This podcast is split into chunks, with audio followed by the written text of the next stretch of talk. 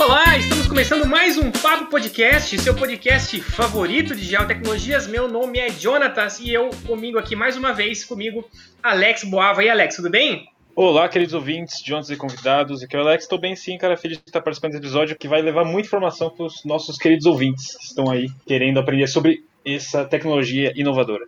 Exatamente, é muito mais do que uma tecnologia, né? Uma inovação, traz aí é, melhorias, facilidades, improvements, né? Para toda essa área de, de, engenharia civil, a gente vai conhecer mais sobre o BIM. E para isso a gente trouxe a Cidinha e o Nicolas. Tudo bem com vocês? Tudo bem com você, Cidinha? Como é que você está? Tudo jóia. Eu quero agradecer a vocês, Jonathan Alex, pelo convite. É muito bom estar aqui com vocês para a gente disseminar aí os conceitos de BIM aí para todo o seu público. Perfeito. Nicolas, tudo bem, Nicolas? Opa, olá, Jonatas. Olá, Alex. Oi, Cidinha. E especial olá também o pessoal que acompanha um papo sobre geotecnologia. Muito feliz em poder estar aqui hoje, bater o papo e disseminar cada vez mais esse assunto, né? Que é um assunto que muitos falam que é o futuro, mas já é o presente. Exatamente, exatamente, Nicolas. A gente que agradece a participação de vocês. A gente sempre né, tenta trazer conteúdos bons, conteúdos novos, e o BIM é aquela coisa assim que a gente vê, né? Está acontecendo, aquela coisa que é rápida, que se o profissional dessa área de infraestrutura, dessa área de construção não tiver ligado, ele vai ficar para trás. Antes da gente começar o nosso papo, a gente tem que falar do nosso patrocinador, a Bertoli Engenharia Ambiental. Alex, o que é a Bertoli Engenharia Ambiental? A Bertoli é uma empresa de engenharia e geotecnologia focada no agronegócio que está atuando em todo o estado de São Paulo e que usa uma gama de equipamentos topográficos e geodésicos para executar seus serviços e entregar os seus produtos. Eles trabalham com barragens, irrigação, autorizações florestais, licenciamento ambiental e é por isso que eu convido vocês, ouvintes, para lá conferir o site deles, que é www.bertolengenharia.com. É isso aí, Alex. Eles trabalham com drones RTK, equipamentos de alta tecnologia, né, é, fazendo projetos de engenharia, trazendo soluções para as empresas aí, principalmente do agronegócio. Confere o site deles, né, para vocês conferir, para vocês verem uh, todo o portfólio de serviços. Mas além disso, eles têm uma presença marcante no Instagram. Eles estão é, lá postando todos os dias, é, onde eles estão, o trabalho deles o dia a dia dos funcionários da Bertoli. Então, se você está estudando, se você gosta dessa área, se você quer abrir uma empresa, ver as dificuldades, ver o dia a dia de uma empresa de engenharia, vai lá no Instagram deles, é Bertoli Ambiental. Então, o site deles é www bertoliengenharia.com e o Instagram é arroba bertoliambiental. Claro, né, gente? Também segue a, gente nas nossas redes sociais, arroba um papo sobre geotecnologia. A gente está no Instagram, no LinkedIn, no YouTube. Segue a gente lá, porque toda semana a gente traz um papo diferente aqui para vocês. Começando do começo, Cidinha, quem é você, né? Nos, se apresente aí para os nossos ouvintes. Olá, pessoal. Eu sou a Cidinha, né? Aparecida Tumioca, engenheira civil, professora no Centro Paula Souza, residente aqui na capital, aqui em São Paulo, né? E também eu sou do, do CEBIM, Câmara Brasileira de BIM. É uma entidade sem fins lucrativos, uma associação, né, com sede em Brasília, e aqui em São Paulo, nós estamos tentando aí numa luta para institucionalizar, ou seja, nós nos unimos em um grupo de profissionais arquitetura, engenharia e construção e estamos tentando aqui é, estabelecer a instituição como a Regional São Paulo. A CEBIM está distribuída em várias capitais né? Tá em Brasília, tá em Minas Gerais, é, em vários estados. É, Brasília, Minas Gerais, está no norte, nordeste, Bahia, Sergipe, é, Espírito Santo, no Rio Grande do Sul, Mato Grosso, etc. E são profissionais, né, que se unem com esse mesmo fim, com o propósito de disseminar o BIM e contribuir com a sociedade de uma forma geral, né? Para essa disseminação, para esse conhecimento, para a formação aí, é, estando nas instituições de ensino, etc. Nicolas, quem é você, meu querido? Se apresente. É, meu nome é Nicolas Barcelos, sou engenheiro civil, sou daqui da cidade de Presidente Prudente, logo ali no canto do nosso querido São Paulo. É, eu sou proprietário da Flow Construção Virtual, que é uma empresa de consultoria, treinamento e implementação BIM, então, vou falar um pouco sobre o assunto hoje. E o objetivo é sempre é, auxiliar né, novos profissionais que estão querendo entrar nesse processo. Eu trabalho também com a questão da divulgação de tecnologias no ramo da construção, além da adoção delas também para escritórios e, e também profissionais específicos. Que interessante. É, é, a gente, eu e o Alex, a gente estudou em Prudente, né? A gente fez o Nesp, é, somos dois cartógrafos que é, uma, uma, boa parte aí da nossa vida a gente morou em Prudente. E eu mais ainda, né? Porque eu casei com uma prudentina. Então, Nossa. tenho, né? É, ela, inclusive, está lá hoje, está lá na, na casa da, dos pais dela. É, a gente, eu, moro, eu moro em Teodoro Sampaio, que é pertinho, né? É, e o Alex, ele, ele voltou para São Paulo. Mas muito legal, sejam muito bem-vindos ao nosso, ao nosso podcast. E assim, né, pessoal, vocês já devem ter entendido por que, que a gente trouxe essas duas pessoas. É, e, na verdade, a gente tem que agradecer a Cidinha por isso, porque quando a gente decidiu falar sobre o BIM, é, eu tenho que lembrar do, de um amigo meu, Clóvis, que se Clóvis, se você estiver ouvindo isso, um abraço para você. É, não pôde estar aqui, né, por problemas aí profissionais, pessoais, mas, cara, um grande abraço para você. E aí, o Clóvis, né, ele não deixou a gente na mão e falou assim, Jonatas, é um, é um papo que eu gostaria de participar, mas eu não vou poder, e por isso eu vou convidar a Cidinha, que é presidente da câmera BIM. Eu falei, caraca, que legal, eu nem sabia que tinha a câmera BIM, né, é, eu falei, não, então vamos trazer sim a fonte mesmo, né? Para trazer uma informação mais fresca aí do que está acontecendo no mercado. E a Cidinha falou assim: não, vamos trazer um profissional que trabalha com isso. Eu falei, melhor ainda, porque a gente vai ter o melhor dos dois mundos. A gente vai ter a Cidinha, tá aí, na, que é presidente da Câmara BIM e conhece, sabe o que está acontecendo, e o Nicolas vai trazer para a gente esse viés profissional, o que, que significa o BIM, né, Alex? Então, bora começar, né? É, primeira coisa que tem que falar, eu, eu pessoalmente agradecer vocês. E a primeira dúvida que todo mundo quer saber, na verdade, é o que é o BIM, né? O BIM é um processo, é uma tecnologia, onde que ele é usado, por que, que é usado, tudo isso, se a Cidinha quiser comentar pra gente. É, o, o BIM vem da sigla em inglês Build Information Modeling, que significa modelagem da informação na construção. Né? E o que, que significa isso? Significa que é um conjunto de políticas, de processos envolvendo tecnologias que a gente passou a desenvolver os projetos em construção, da construção civil por é, softwares tridimensionais, inteligentes, é, paramétricos e que nos auxilia no ganho de produtividade para o projetista e informações mais assertivas, no caso da construtora, ou mesmo para o gerenciador, né, que tem informações, e aquele que é o contratante também ele vai ter o quê? Uma clareza do escopo do que é o projeto. Então, ele não é um software, não é um Revit, né? A gente fala muito isso, né? É, o BIM é um Revit, eu faço Revit, então estou fazendo BIM. Ele não é um software específico, ele é uma plataforma onde interagem, colaboram vários profissionais e vários softwares, tá? Eles se comunicam. Então, eu vou ter softwares que vão trabalhar a parte de é, arquitetura. Também vou ter o de estrutura, de instalações, específicos para a orçamentação de obra e softwares que integram todas essas disciplinas. Então, com o advento da tecnologia da informação, todas essas tecnologias passaram a se comunicar de tal forma que melhorou muito a qualidade dos processos de projeto. E não é só arquitetura, são todos os processos de projetos dentro da AEC, que é Arquitetura, Engenharia e Construção. Certo, Nicolas? Continua aí para gente. É, quando a gente fala em BIM, a gente tem que pensar que a gente está construindo virtualmente. Ou seja, é, tudo que a gente vai fazer na obra, a gente faz anteriormente num software ou numa ferramenta específica. No caso, é, essa construção virtual faz com que, com que nós possamos é, fazer um gerenciamento de todo o ciclo de vida do empreendimento. Então, nós conseguimos prever desde o seu início, lá da parte de briefing, um estudo preliminar, até a parte de demolição, por exemplo, ou um retrofit, dependendo do caso. Então, nós conseguimos fazer o gerenciamento de todo o processo antes de ir lá fazer a marcação no canteiro. Então, é, e a gente sabe que questão de informações é uma coisa muito rica.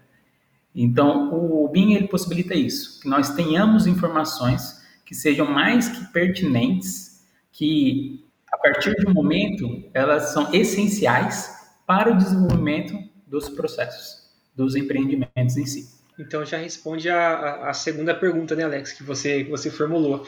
Que o CAD é, e o BIM são coisas completamente diferentes. Na verdade, eles se complementam, né?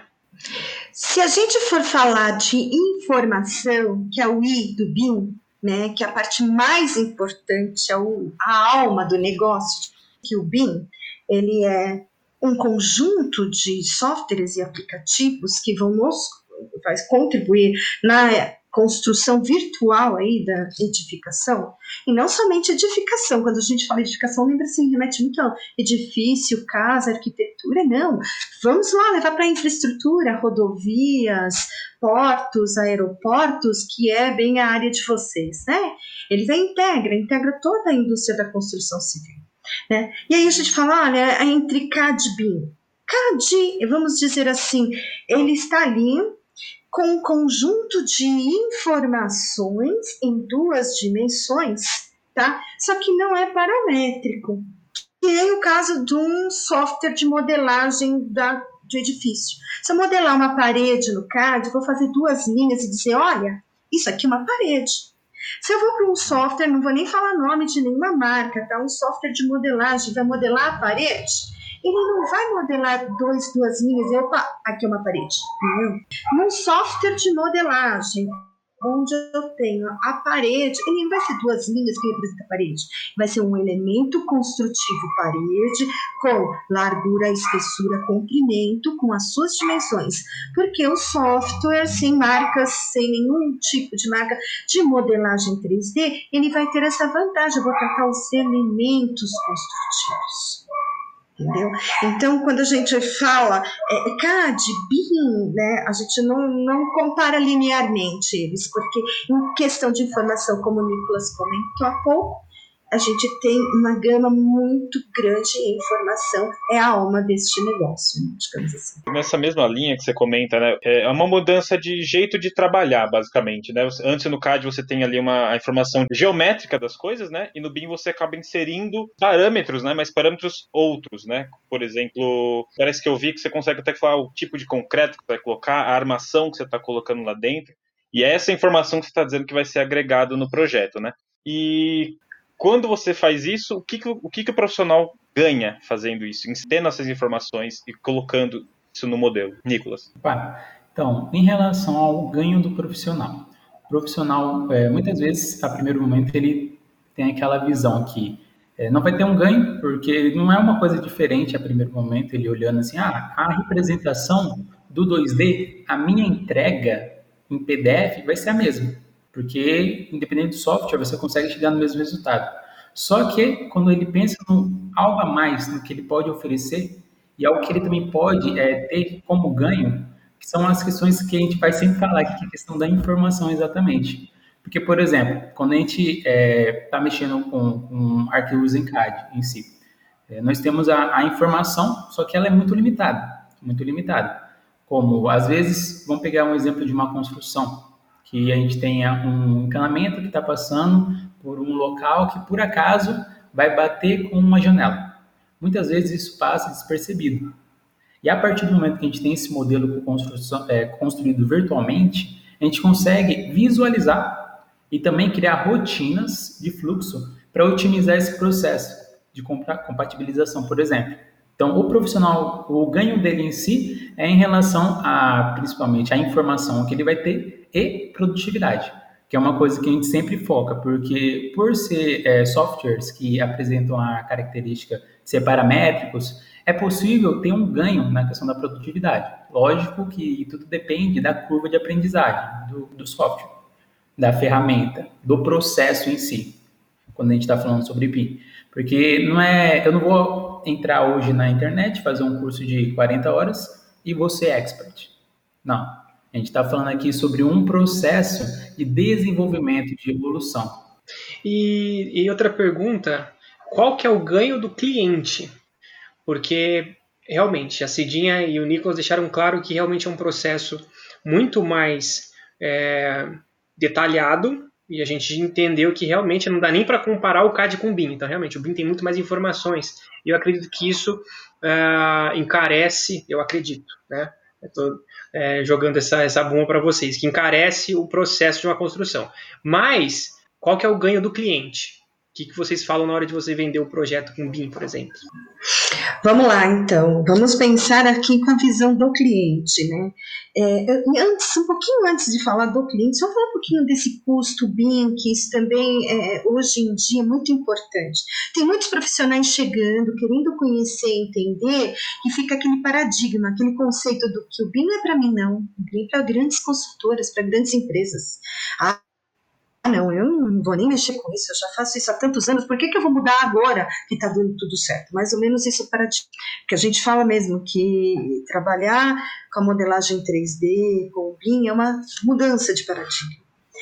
Então, antes mesmo, né, os custos anteriormente, alguns anos atrás, assim, eles eram elevados. Eles continuam sendo, porque capacitar um profissional não é barato, nós sabemos disso né, capacitar um profissional, as licenças de softwares, eles eram mais caros agora com, com as aquisições por, me, por mês, por um período de acordo com o comando do projeto, tá? Isso daí também tem ajudado, mas a gente ainda não consegue alcançar o custo de projeto, né, com aquilo que está alinhado no mercado. Então, isso daí ainda tem muita discussão, sim, do, do, do custo.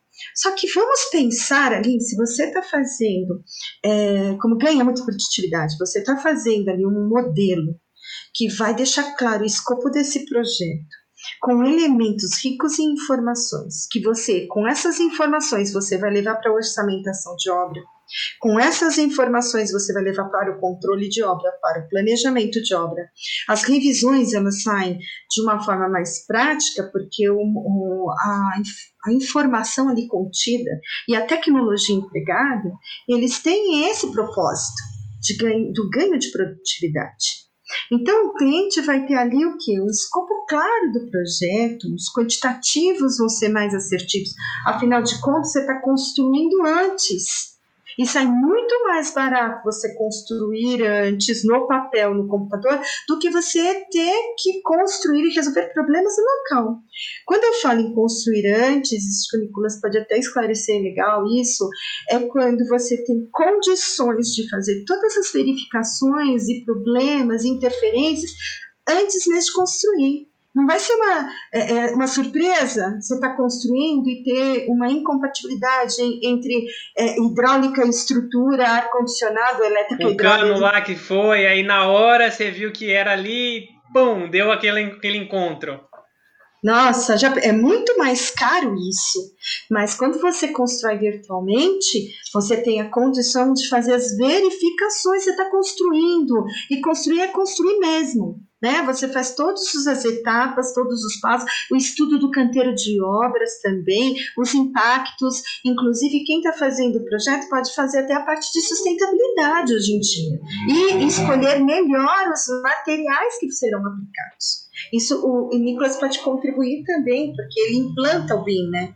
Então, Nicolas, na, na prática, o cliente acaba economizando dinheiro, né?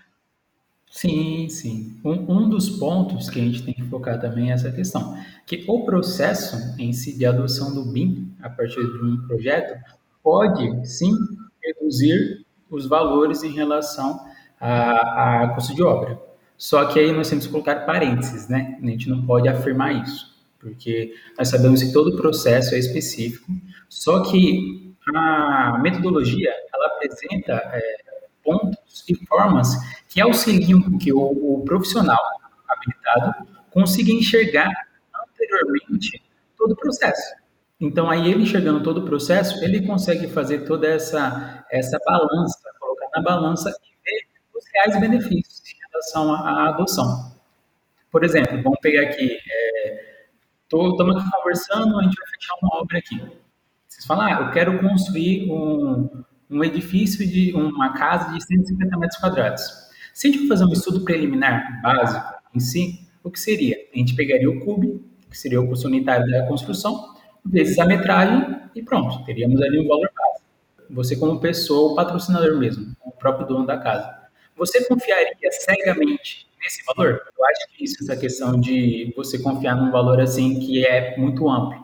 Então, o BIM, ele faz o quê? Começa a especificar então, através de um modelo, a gente consegue extrair as informações em um tempo muito menor do que seria a parte através da mão, ou também com auxílio de planilha só o Excel, você levantando os quantitativos em relação à mão. Você consegue fazer essa interação para orçamentos que demandariam uma semana, você fazer em dois dias, coisas do tipo. Então, é, o cliente consegue ter e observar esse ganho. Porque, querendo ou não, o custo também, né? É, o custo espacial, o custo geral, global da obra, ele acaba se reduzindo quando analisado e compatibilizado todos os processos. Acho que é o melhor dos dois mundos, né? É, é, é uma possível economia e uh, o tempo, né? Sim, sim. Ainda mais hoje em dia, né? Hoje em dia a gente vê que tempo é uma coisa muito escassa. O, tanto que reuniões com, com clientes também. Questão da, da, da, pandemia em si, a gente vê que o pessoal está é, tá querendo resolver as coisas muito, bem, muito mais rápido. A tomada de decisão está tá sendo mais rápida. Só que a gente tem que ter uma análise, porque assim, o mais rápido não quer dizer que vai ser mais fácil. Porque muitas vezes o pessoal tem essa ideia que, ah, o BIM vai salvar minha vida. Nossa, o BIM é perfeito. O BIM, ele tipo, vai deixar mais fácil o processo de fazer um projeto. Na verdade, não. Porque assim, o que você vai ter que se dedicar para colocar informação, para você pensar no, na, nas, suas, nas normas que você está seguindo, quais são as características dos elementos, é um tempo maior do que você levaria se fosse somente no CAD. Só que as ferramentas, o processo no modo geral, faz com que seja possível uma grande produtividade mesmo assim. Então, isso que a gente tem que fazer aquele paralelo, né? Ajuda, só que também não é um milagre do céu. Eu tenho uma dúvida específica, na verdade, que é pro, pro Nicolas, que é a seguinte, vocês comentaram que a mão de obra acaba ficando um pouco mais cara. Só que assim, Nicolas, você tá. Você cursou engenharia civil, né? E isso, na faculdade, vocês já estão já estão aprendendo isso na faculdade. E, por acaso, quem não fez isso na faculdade, quem não teve a chance de fazer isso na sua graduação, tem cursos hoje em dia fora a faculdade que as pessoas conseguem aprender para conseguir é, implementar? Opa. É, em relação à mão de obra mais cara, você fala em qual sentido? Só para contextualizar. Mais qualific... Por ser mais qualificada, digamos assim, ela, talvez ela vai cobrar um preço mais caro para trabalhar com ferramenta mais tecnológica, que ah, trabalha com mais detalhes, né? Uhum, compreendi. É só fazer um, um parênteses em relação a essa questão, que é assim, é, às vezes o projeto em BIM tudo tal acaba saindo mais caro ter um valor agregado, por quê? Porque o contrato também a entrega é maior. Então, por isso acaba tendo a questão da diferença do valor. Mas, por exemplo, é, em processos básicos, vamos pensar em aprovação na prefeitura, onde temos dois profissionais. Um vai entregar no CAD, um vai entregar no ArchiCAD, por exemplo. O entregável é o mesmo. Então, o escopo de trabalho é o mesmo. A única diferença é a ferramenta que está sendo utilizada. Então, nesses casos aí, é, a gente não pode falar que vai ser mais caro a parte do profissional que trabalha com, com com softwares BIM, tá? Mas só fazer o, paralelo. É, agora, deixa eu, deixa eu lembrar. A pergunta era na faculdade se isso está sendo ensinado. E quem não teve a oportunidade de fazer na faculdade, se tem, consegue fazer cursos, é, coisas assim. Então, a questão de faculdade é um pouco complicada né, de conversar. A Cidinha sabe uhum. muito bem. Porque, pelo menos, eu me formei em 2016. É, eu me formei, se eu não me engano, foi o segundo TCC sobre BIM da universidade, sendo que eu não consegui professor para orientar em relação a, a que conhecia o assunto, né? Eu tive uma, uma orientação de um professor meu que ele é de gerenciamento de projetos. Então, por seguir algumas vertentes ali próximas, de certo modo, acabou que fui com ele. Foi muito bom, maravilha, só que não tinha esse embasamento na questão da universidade. É uma coisa que a gente vê hoje ainda em algumas. É, é um, é um mundo externo, muitas vezes. Como? Aqui, pelo menos, falo pela, pela que eu cursei, agora eles estão é, tentando trazer isso para a discussão. Por exemplo, eu já participei de algumas aulas de tópicos especiais, onde as professoras me convidaram para explicar sobre BIM, falar sobre BIM. Ou seja, estão querendo colocar isso, nem que seja uma aula, sabe? Uma aula de quatro horinhas, para o pessoal saber que existe. Então eu vejo que já tem um movimento, só que é aquele movimento tímido ainda. A gente, porque sempre pensar no o BIM, ele não se aplica só em um ponto do, do processo de construção. O BIM ele se aplica em N matérias numa universidade. Porque todas as matérias ali, pensando em questão de projeto, elas se beneficiam com o BIM e elas podem ter um serviço vinculado. Então, é uma coisa muito complexa para essa questão de adoção. Por isso que a gente também não, não cobra tanto as universidades, porque não pode também ser aquela questão, tipo, adotar, falar, ah, vamos falar sobre BIM, mas falar de qualquer jeito. Então, acaba que tem sido falado, só que a Cidinha, que tem mais experiência aí na questão da área acadêmica também, ela pode falar um pouco que a adoção tá aos poucos, tá aos poucos. Tá, é verdade. Tem um movimento aí de alguns anos para cá, acho que de 2000, talvez 2016, 2015, por aí para cá, dentro das universidades mesmo. Nós temos uma professora na Universidade de Campinas, ela é uma das, é, digamos assim, desbravadoras desse meio né? Ela tem trazido muito, muito, muito a discussão é, do BIM dentro das instituições em si. Ela está trazendo muita discussão, né? Algumas universidades estão reestruturando seus currículos. A USP, por exemplo, já tem alguns, alguns conceitos, algumas disciplinas, já começa, por exemplo, projeto, sempre aquele desenvolvimento de projeto. Então, além de ensinar o CAD, já começou uma ferramenta de modelagem 3D.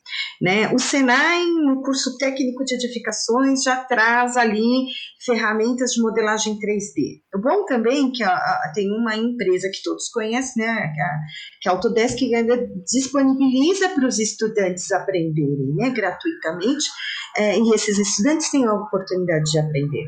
Então, tem eventos que falam sobre BIM na educação nas instituições de ensino, é, em Minas, é, teve há pouco tempo em Fortaleza, e justamente para discutir como que isso vem para a academia, porque o movimento AutoCAD, que saiu da prancheta para o CAD, foi da academia para fora, né?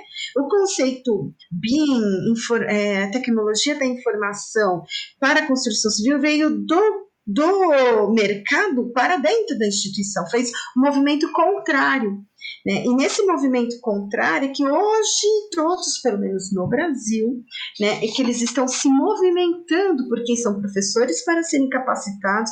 Viu aí, o Nicolas não teve nenhum, o professor não podia auxiliá-lo, porque estão todos desbravando esse novo, esse movimento no Brasil. No Brasil, sejamos claros que em outros países eles estão bem mais à frente de nós, né, nesse quesito. E todo esse movimento hoje, que nós estamos justamente aqui nesse bate-papo falando sobre BIM, é justamente por conta de alguns movimentos que o governo federal fez com, com os decretos e formou a estratégia BIM-BR de disseminação do BIM do Brasil, no Brasil com uma agenda de implantação e trabalhos em BIM por obras públicas federais, né? Verificados no contexto da economia, etc. Por isso que está esse movimento, que as pessoas querem aprender, querem entender o que é, né, para que possam é, atender a demanda futura, porque a tecnologia veio para ficar, não vai embora, então nós todos vamos nos capacitar para alcançar esse staff, né, essas habilidades e competências. Super legal. Vem da base, né? Esse conhecimento ele tem que vir da base e, como o Nicolas falou, também não ser despejado de qualquer maneira. Tem que ter um, um crescimento ordenado disso é, e orgânico para que os profissionais eles saiam capacitados. Enquanto isso não acontece, né, tem cursos, tem capacitações, algo que até a própria câmera BIM deve trazer. Eu até quero perguntar depois, deixar mais para o finalzinho, né, é, sobre a importância da, do CBIM. Mas antes eu quero perguntar o seguinte, né? Já em se tratando de, dessa, dessa, dessas questões acadêmicas e tal, né? Qual é o conhecimento necessário para se, se começar né, no, no BIM? O que, que precisa? Quero jogar a bola para o Nicolas, que ele trabalha com isso. Como é que foi o seu começo? Conta pra gente um pouco aí esse roadmap aí de evolução. Acho que para começar, a primeira coisa que a pessoa precisa é a questão de vontade. Porque a gente sabe que hoje o, muito fácil a questão da informação. Né? E a gente consegue informação em diversos locais pegar meu exemplo. Eu comecei lá em 2016, né? Pesquisando temas para TCC, encontrei sobre BIM. É, comecei a pesquisar conteúdos na internet mesmo, artigos, comecei a ver plataformas, coisas tipo, e me apaixonei.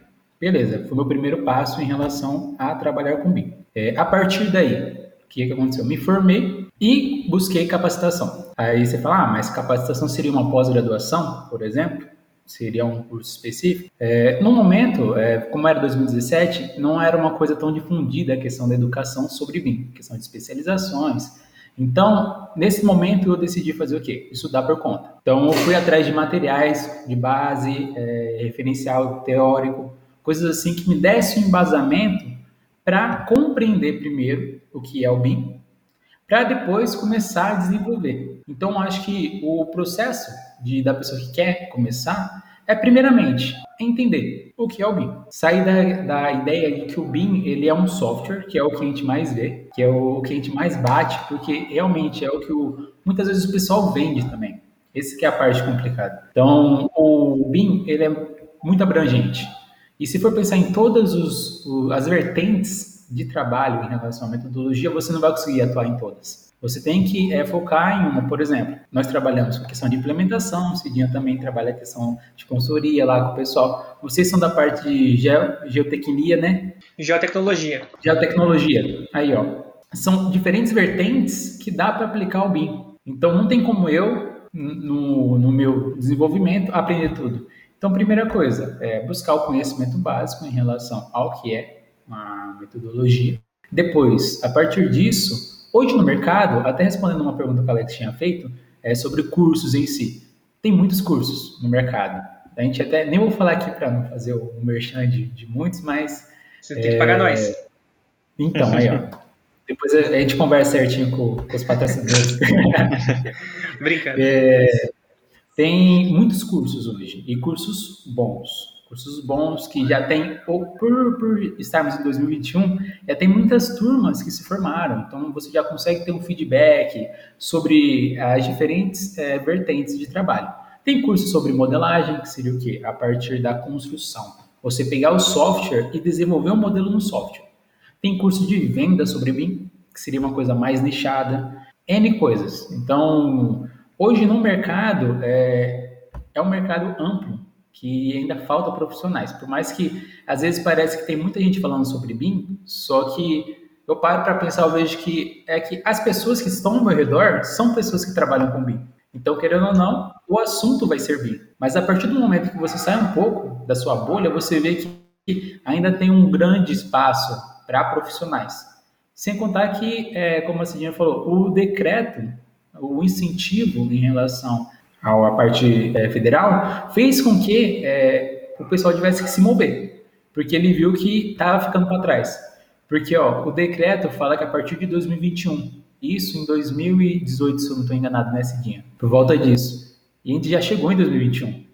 É, a gente tem, agora vai ter na Universidade Federal de Uberlândia, né, um, um simpósio de tecnologia da informação na construção, que eles chamaram de automatização na construção. Esse simpósio, acho que é a quarta ou quinta edição, e que eles vão sempre trazer projetos e trabalhos é, do Brasil todo né, pra, em pesquisa sobre BIM, em todas as áreas, seja a área de é, produtividade, a área de orçamentação, gestão e controle, a área de modelagem da construção, seja qual for se é infraestrutura. Hoje em dia, nos últimos dois anos, né, Nicolas, tem falado muito em infraestrutura, porque até então os trabalhos de BIM era tudo voltado muito para arquitetura, para modelagem, e até a orçamentação, uma clareza do escopo do empreendimento. Mas de uns dois anos para cá, inclusive, agora este ano, de dois, não, final de 2020 para 2021, a, a, a Mauá, aqui em São Paulo, eles começaram com um, um curso de pós-graduação, que eles, eles têm, inclusive, infraestrutura, a Zigurati, que é internacional também, eles têm infraestrutura, e se eu não me engano, por enquanto são as duas. Ou seja, a infraestrutura ainda estava quem ainda, mas tem muito projeto, muito, muita pesquisa neste campo aqui no Brasil, é, é, em BIM. E aí entra o papel da Câmara Brasileira de BIM, questão da divulgação né, e a disseminação do BIM. Conta pra gente, Cidinha, é, sobre, sobre a Câmara BIM, o histórico e o que, que ela pretende, né? Na... Olha, a, a Câmara, é, a Câmara é, BIM, ela, ela vem com o intuito, é como eu falei no comecinho, né, uma, uma associação né, sem fins lucrativos que ela tem o objetivo de contribuir na disseminação do BIM. Então, ela tem a missão dela né, de é, tratar é, políticas públicas, seus integrantes associados estarem ali contribuindo nas normativas técnicas é, no, na parte de orçamentação, de formar profissionais, de contribuir. Hoje, o que, que a gente faz para disseminar o BIM? Nós é, estamos é, com as câmaras de vários estados, né, cada um faz o seu movimento de acordo com com a sua região, a gente divulga bem por meio de workshops, simpósios e palestras. Né? A Câmara Nacional fez, junto com o Sebrae Nacional, o CAL Nacional, em 2019, no final de 2019, por exemplo, um simpósio internacional, trouxe aí, abriu, abrimos para o Brasil todo. Foi aí que nós, aqui do, do estado de São Paulo, nos unimos, os colegas profissionais, arquitetos, engenheiros, tecnólogos e afins, nós nos unimos aí e começamos a, a apoiar este movimento. Né? Em São Paulo ainda nós não estamos institucionalizados, né? ou seja, a gente é, somos da CEBIM Nacional, apoiadores desse movimento e contribuindo também com palestras, com parcerias, né, para que a gente possa divulgar. É, sempre um integrante do, do nosso grupo é convidado para uma palestra, seja em instituição de ensino, seja é, em instituição é, sem fins lucrativos, não importa, mas tudo com esse objetivo, né? De sempre estar atuando na melhoria né, do, do negócio propriamente dito, né? Tornar vivo isso. Ela também, ela também atua aí na, assistindo os, os cursos que, que estão vindo, é, nessa parte de saber realmente o conteúdo que está sendo passado. Vocês atuam nessa, nesse quesito também? É assim que funciona. A CEBIM ela vai ter em seu corpo diretor os comitês tá? E aí nós temos bem fortalecido algum, algumas CEBINs regionais, como da Bahia, Fortaleza, Minas Gerais, que estão mais estruturados, são mais antigos até que nós, né? Eles estão melhores estruturados. Eles têm uma comissão acadêmica, e essa comissão acadêmica, o que, que eles promovem? Eles promovem simpósios, congressos, trazendo outros profissionais da área das instituições de ensino para tratar justamente né, das diretrizes e fazer as propostas para que o ensino de BIM, né, seja não somente nas faculdades de engenharia e arquitetura, como também as de tecnologia, entendeu? Então há um movimento, sim, um movimento muito positivo, não somente por parte da Câmara, mas por outros profissionais da academia para essa disseminação. A Câmara Brasileira de BIM, ela é uma instituição que contribui aí, assim também tem outras, né, que contribuem aí neste movimento. Que legal. E precisa, né? Porque tem que unir mesmo os profissionais.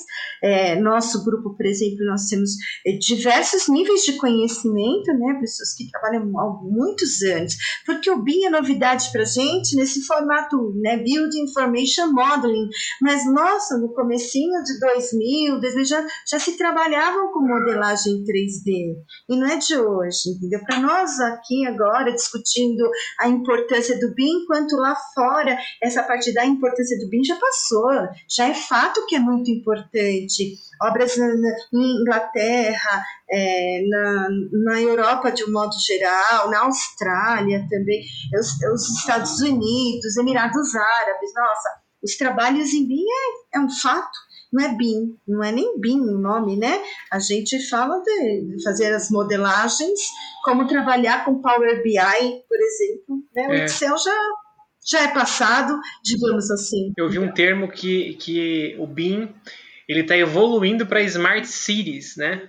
Cidades inteligentes, assim. Então, é, até uma pergunta: tem um país, uma região que é referência nesse, nesse assunto, onde vocês vão buscar conhecimento, onde vocês se espelham? Olha, eu estou fazendo, terminando, é, fazer, terminando. A gente nunca termina, né? A gente abandona.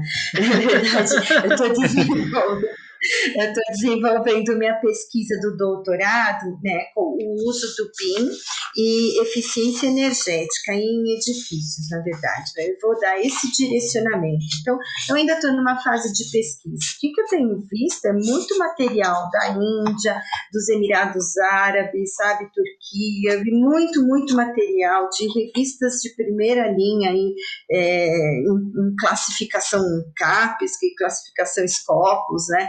Então, é, é muito material na China também, então eles têm desenvolvido muita coisa. Pelo menos nesse escopo, que é aquela visão do edifício verde, né, da sustentabilidade, com esse olhar, né, eficiência energética não é só energia elétrica, é térmica, acústica, é um conjunto, né, de diretrizes.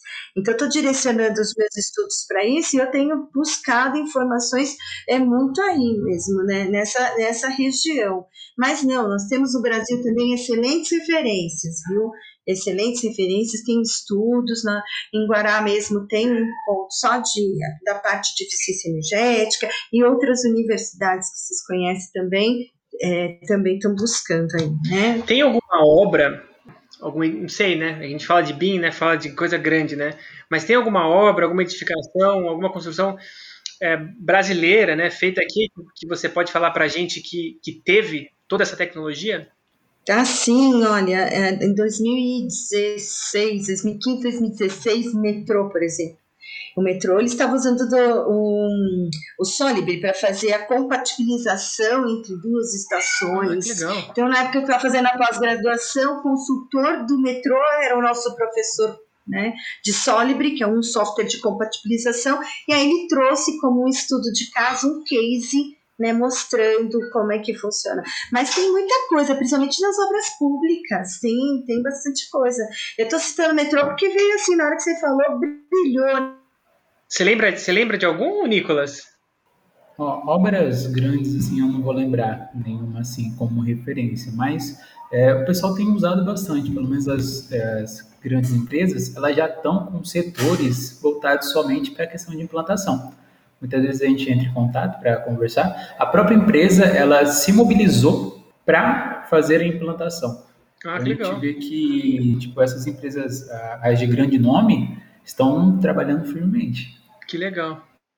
É, é legal porque assim eu enxergo o BIM como se fosse assim a transição da, dos desenhos à mão para o CAD, né, que é um modelo computacional, né, tem as suas limitações, mas o BIM seria o próximo passo, né? Você vai agora realmente modelar considerando vários outros atributos. E aí, quando eu penso em cidade inteligente, tem que ter um BIM, né? Não tem jeito. Tem que ter umas edificações, sei lá, tubulações de água, de gás, tem que estar tá tudo bem modelado ali naquela cidade para que as coisas realmente funcionem.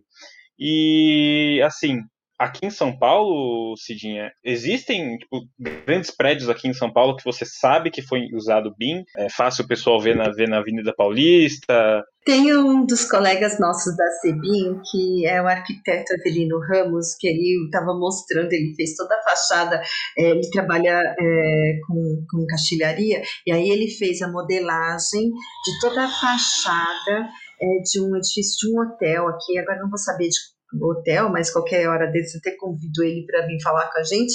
E, e ele fez. É, mas é aquilo que eu tô, comentei agora há pouco, né? É, é, muito, foi muito difundido na arquitetura. Eu assisti uma palestra de pesquisa, pesquisadora da Unicamp que para fazer, por exemplo, a restauração em edifícios tombados já usa tecnologia para poder fazer por nuvem de pontos, porque não existe mais projetos desses edifícios antigos. Então, eles fazem por nuvem de pontos, eles repassam tudo para o modelo 3D para poder reestruturar o projeto, para poder fazer orçamentação, já manda para licitação. Então, é, existe, existe. Eu tenho conhecimento desse hotel que esse colega fez, ele já está construído, agora eu não, não sei, não, não vou lembrar nome, tá? Mas tem, tem bastante coisa assim sem feito. Tem os drones, né? E os laser scanners, né? São muito utilizados para fazer levantamentos e, e, você ter, ter a, a, informação primária e você tam, também ter o tal do S-Build, né? O que, que é o S-Build? Conta pra gente aí, Cidinha. S-Build é como construir. Então você lança, você fez o projeto executivo e vai para a obra, vamos começar a construir. É, não é para acontecer, mas às vezes você encontra uma interferência no solo, mas vocês conhecem, né? David, eu tenho um manto rochoso ali, eu tenho que mudar uma estaca de lugar, eu tenho que reestudar aquela fundação, e pode ser que eu movimente alguma coisa em todo o meu layout arquitetônico por conta daquela interferência que a sondagem não pegou, acontece, né? Então, as built é como construído, ou seja, você tem um projeto executivo, fez uma alteração durante a obra, vamos fazer a alteração, pronto, tornou-se, essa alteração passou a ser válida para todos, e se tiver a, a diferença de área é, é, entregue a documentação legal, prefeitura, bombeiros, etc. E aí se chama o as-built. Nesse caso da nuvem de pontos, eu vi aí um trabalho também lá em Santa Catarina, que eles têm o LabBIM lá, né? E eles começaram com o LabBIM em 2014, 15, sei lá atrás, justamente para desenvolver o quê? Uma forma de licitar as obras públicas, né? Até que eles criaram um caderno de procedimento que o Brasil todo usa como referência, é, para justamente eles utilizarem e fazer a, um, uma UBS, né, uma unidade básica de saúde, fazer, utilizando o BIM, aí vai ter os quantitativos, porque vai construir virtualmente então, se você constrói uma parede de, sei lá, 10 metros quadrados né, virtual, vai ter que ter 10 metros quadrados no real. Então, as quantidades passaram a ser assertivas, a, a quantidade e tal. Então, eles têm um histórico lindo, lindo, lindo do trabalho deles, até isso virar uma verdade. Teve muitos, né, solavancos e tal, mas eles têm um trabalho muito bonito. Nossa, isso, e, isso, isso, isso garante a integridade do projeto, né? E isso eles usaram no fim de pontos para fazer o as-built, por exemplo. É, esse é um dos objetivos de trabalhar tenho até uma dúvida para o Nicolas agora, que assim, a gente estava falando do BIM como se fosse implementado numa obra que vai começar do zero. Mas não, tem como você fazer o BIM de uma obra que já está pronta ou uma obra que está sendo feita? Sim, com certeza, com certeza. Aí entra nas questões dos usos do BIM. Quando a gente vai pensar em BIM, eles são uhum. diversos segmentos. A gente tem, antes da obra, seria o pré, temos a parte do planejamento, a parte da construção e a parte de pós-obra. Então, uhum. a gente tem serviços que conseguimos vincular em todo o processo, desde uma construção que esteja iniciando do zero, ou uma que está na metade, ou até uma que já está finalizada. A gente consegue fazer toda a análise com base no serviço específico. Sim, sim. E na reestruturação de um prédio, você, se tiver um BIM, você consegue reestruturar o prédio de uma forma muito mais dinâmica, sem muito, muitos empecilhos, digamos assim. Mas se não tiver, também você consegue fazer, construir um modelo para é, reestruturar o prédio. Isso, isso, isso mesmo, a questão do retrofit, né? Você pegar um, um, um, local que tem uma ocupação, uma finalidade e transformar para outra finalidade. Por isso que também tem se, é, como a questão do espaço em capitais, espaço em centros urbanos tem se é, uma coisa muito escassa.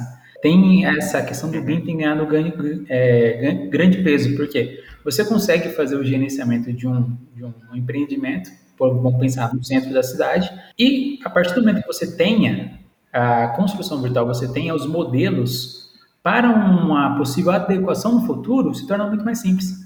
Porque você não precisa começar de uma, é, um levantamento do zero.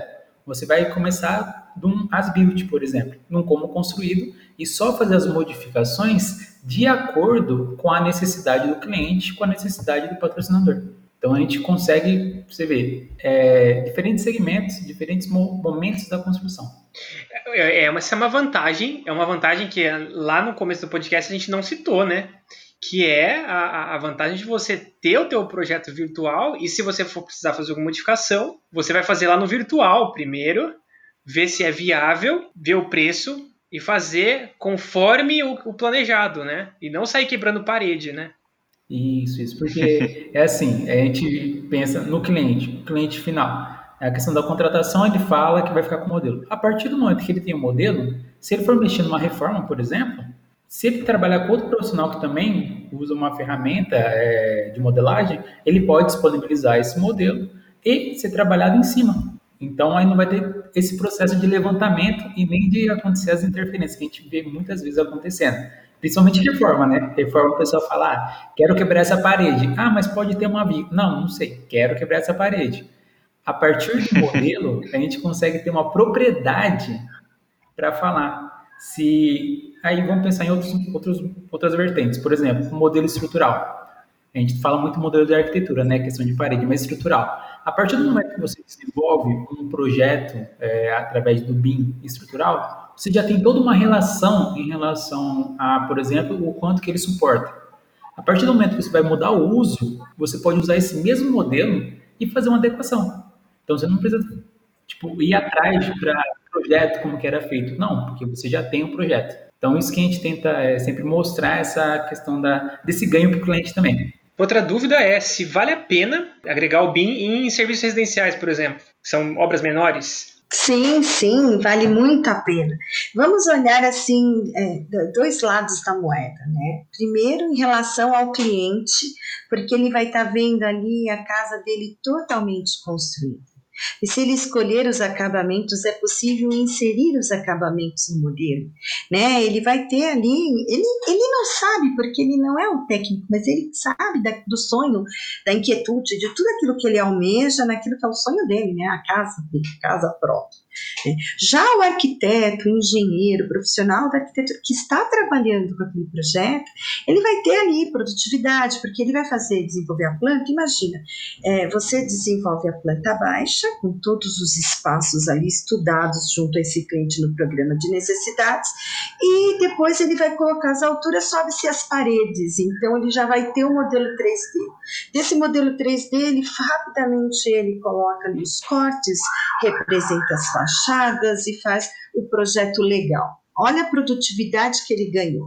Não é apertando um botão, né? Que o Nicolas falou logo no começo, a gente tem todo um trabalho de informação para colocar nesse modelo, mas se ele precisar mudar uma porta, se ele precisar mudar uma janela, esse modelo ele automatizar, ah, ele é, atualiza-se digamos assim, automaticamente. Ele trocou a porta de 90 de largura para uma de 80, a parede já se acomodou para 80, o vão ali não tem que ter recortes, não tem que ter nada. Então, nessa um lado da moeda é o profissional da arquitetura, engenharia, ou os techs, tecnólogos que trabalham com projetos, vai ter o quê? Produtividade. Do outro face da moeda é aquele cliente que vai enxergar o todo, vai ter clareza no escopo vai ter clareza naquilo que ele quer. Então ele pode escolher e pode até evitar mudanças futuras, porque a gente sabe, no decorrer da obra, cada mudança solicitada é um impacto ali em prazo, impacto em custo, dependendo dessas mudanças. Né? É uma coisa que a gente também não tinha comentado, vou até comentar, né? Que o, o BIM, ele, ele, ele pega todo o ciclo de vida da edificação desde o seu nascimento, que nem o Nicolas falou lá no começo, na concepção do projeto, e vai até a demolição. Então, hoje ele considera várias dimensões, né? Então, ele vai estar lá o modelo, que é a dimensão 3D, aí ele vai para o prazo, que é a dimensão 4D, vai para o custo, que é a dimensão 5D, vai ali para a parte de sustentabilidade, ele vai para a parte de pós-obra, que é a operação, entendeu? Se eu tenho informação no meu edifício de todos os meus é, lâmpadas, todos equipamento de ar-condicionado, bombas, se está tudo ali no modelo, eu posso levar para quê? Para operação eu vou ter ali, eu posso fazer um plano, por exemplo, de manutenção preventiva, porque eu já sei a marca do ar-condicionado, já sei a vida útil dele, já sei as lâmpadas que estão sendo aplicadas, se são de LED, se não são de LED, eu já sei todo o contexto, que para-raio, que marca do para-raio, que tá. Por quê? Porque a gente está tratando de informações. E isso enriquece o modelo, levando ele para toda a vida útil do projeto. Realmente um novo jeito de você enxergar a construção civil, né? É um novo jeito, realmente é um novo paradigma mesmo. Isso. Tanto que a gente até a gente faz o quê? Em relação ao CAD, né, que a gente falou antes, da questão da comparação, muitas vezes a gente tem que ver que o, o BIM em si ele não seria uma evolução do CAD, quando a gente para para pensar. Eles é outra forma. Você está é, tá quebrando os paradigmas que você tem no momento, que foram criados no mercado tradicional.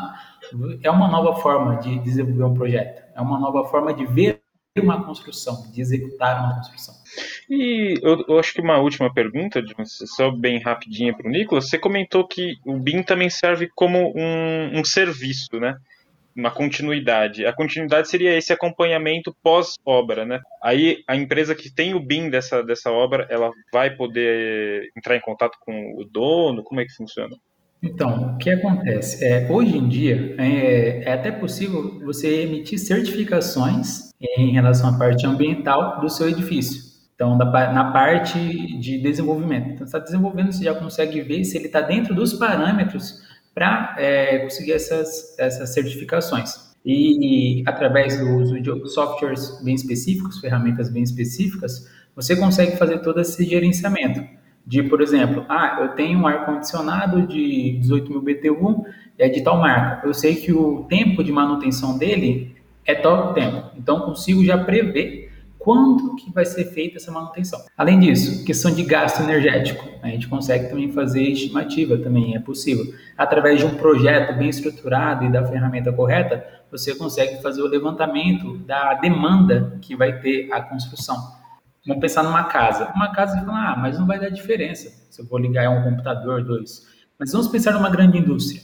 Vamos pensar aí uhum. é, num, num hospital onde tem muitos equipamentos que vão ter uma carga, vão demandar um esforço e um gasto. Então, consegue fazer isso também.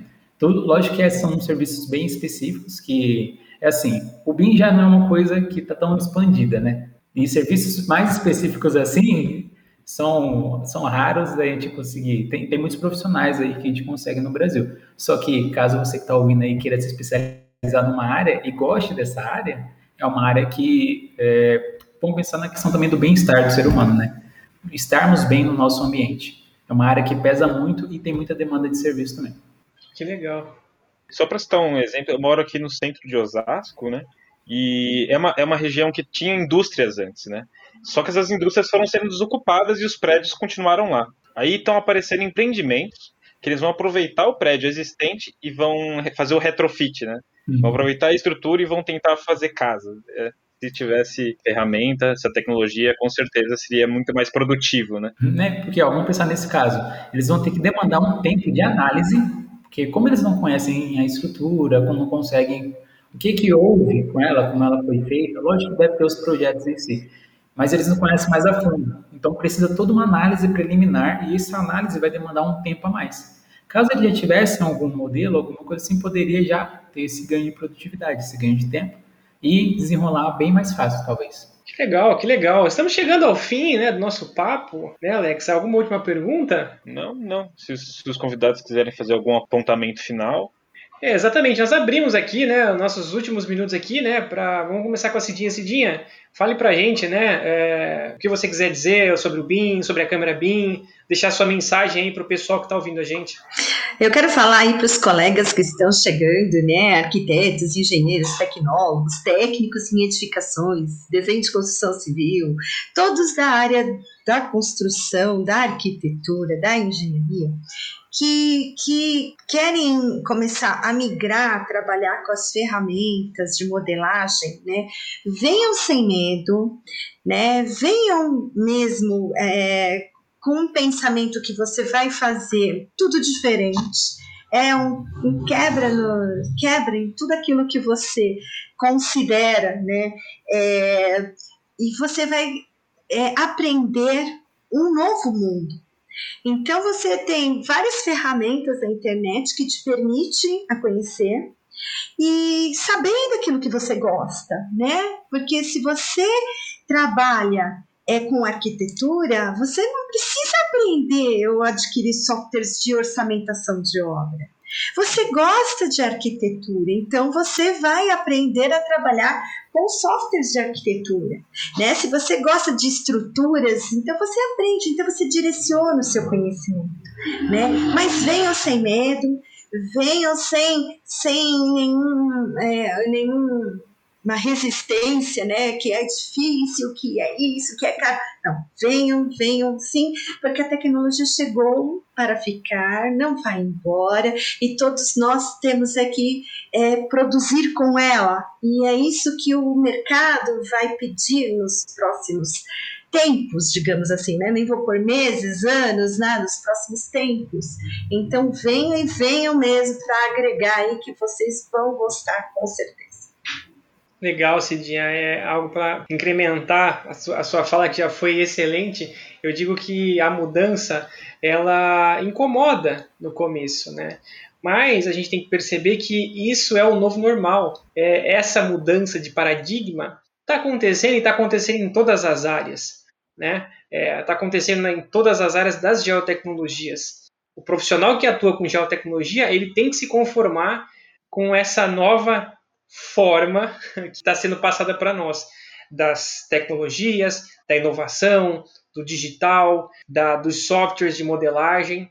Então, é, Cidinha, é isso aí. Fica o convite para vocês que estão ouvindo a gente. E Nicolas, né? Uma, uma última palavra aí para os ouvintes. É, primeiramente, agradecer aí novamente, né, pelo convite, poder estar aqui, é, bater esse papo. A gente sempre fala, né, a gente gosta muito de falar sobre mim. A gente, nossas reuniões, gente só fala sobre mim, incrível. Só agradecer mesmo por essa oportunidade de estar aqui. É, fala para o pessoal que queira também entrar para esse, esse ramo, que é um ramo muito bom, não tem que falar. É tipo, o retorno que você consegue, não só retorno de investimento, falando retorno pessoal, profissional, ele é inimaginável, porque são N vertentes que você consegue trabalhar através da, da metodologia. Como a, a Cidinha falou, é, busque o seu ramo que você já atua ou que você pretende atuar e vê, porque ele vai ser, é, querendo ou não, influenciado pelo bem.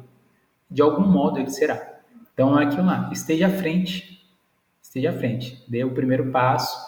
E um, uma última coisa é que a CEBIM, ela não é fechada, tá, galera? A CEBIM, ela é, tem as portas abertas para quem quiser participar. Ainda mais a de São Paulo que a gente está estruturando nesse dia. A gente precisa de, de mão de obra aí sempre. E como a gente está no começo, é aquilo lá. Você fala, ah, mas não sei nada, não posso agregar. Não, você vai agregar. Todo mundo agrega. Todo mundo agrega uma pedra pequenininha já agrega. Então, se quiser participar, pode entrar em contato com o pessoal. Se quiser seguir lá no, no Instagram, então, arroba Barcelos. É, sou participante da Sebin, pode entrar em contato, a gente direciona vocês, tá? Porque é uma coisa que a gente sempre fala, o BIM não se faz sozinho. BIM é colaboração. Então, a gente precisa de pessoas para difundir esse conhecimento. Pessoas que discutam, pessoas que sentem e façam com que é, a sociedade evolua. Perfeito, excelente. Fica aqui né, o nosso podcast, nós abrimos as portas do nosso podcast para a divulgação da, do BIM. Aqui, né, né Alex? O nosso podcast ele sim, tem sim. Esse, esse viés de divulgação da ciência, da tecnologia, do empreendedorismo brasileiro.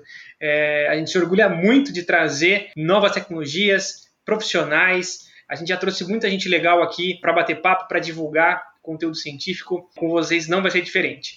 Tem alguma coisa nova na câmera BIM? Tem algum case de sucesso? Fala com a gente que vocês vão ter espaço aqui nas nossas quinta-feiras. Beleza? Beleza, beleza. Perfeito. Então, pessoal que nos, ouve, que nos ouviu até aqui, muito obrigado pela presença de vocês. É, nos vemos aí numa próxima quinta-feira. Abraço, valeu, tchau, tchau.